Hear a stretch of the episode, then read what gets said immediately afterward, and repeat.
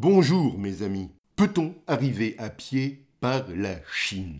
Certains parlent de pure contrepétrie, mais ce serait réduire l'expression un intérêt somme toute très limité. Il faut dépasser ce stade. Certes ludique, mais trop enfantin pour retenir suffisamment notre attention.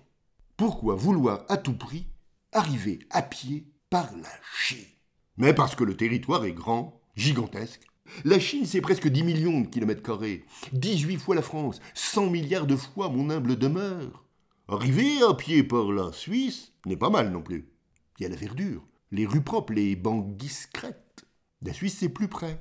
Donc c'est trop près pour arriver à pied en quelque sorte. Arriver à pied par la Suisse, c'est perdre le côté athlétique de la démonstration. C'est même renoncer à son volet spectaculaire. Arriver à pied par la Chine. Mais pourquoi à pied? Je vais à pied chez le coiffeur, le charcutier, mais pas en Chine. Paris-Pékin, c'est 12 000 km à vélo. Et je ne vous parle pas des côtes à monter qui vous attendent. On dépasse donc largement l'exploit sportif. C'est presque un oxymore. Je parlerai même de beauté surréaliste. La sentence nous dit bien arriver à pied par la Chine. La Chine n'est donc pas le but. Contrairement à ce qu'on pourrait penser dans une lecture trop véloce. Il y a là une notion de passage. Arriver à pied par la Chine, c'est comme arriver à la gare par la rue Saint-Denis. Et je dis la gare, hein, mais je pourrais dire euh, les Halles ou la Poste. D'où cette question qui nous vient aussitôt à l'esprit. Ne ferait-on pas que passer en Chine? N'est-ce pas une allusion discrète à un régime politique qui ne satisfait pas complètement l'auteur de la phrase? Je vous laisse juge.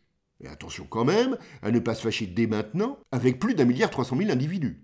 Arriver à pied par la Chine, Dépistant de moi-même que j'avais du mal à avancer sur le sujet, je me suis dit, pour mieux l'analyser, je vais chercher des équivalents, voire des oppositions.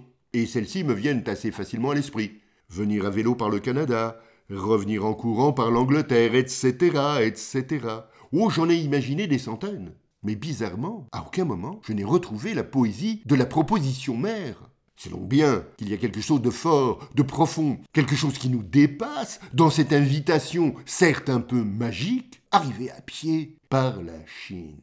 J'arrête là ma première conférence, même si je me doute que je n'ai pas encore apporté une totale satisfaction à votre soif de connaissance. La prochaine fois, je poserai cette question, également pertinente, mais pourquoi le pont de la rivière Kwai? Mes amis de la cérébrale, à la prochaine.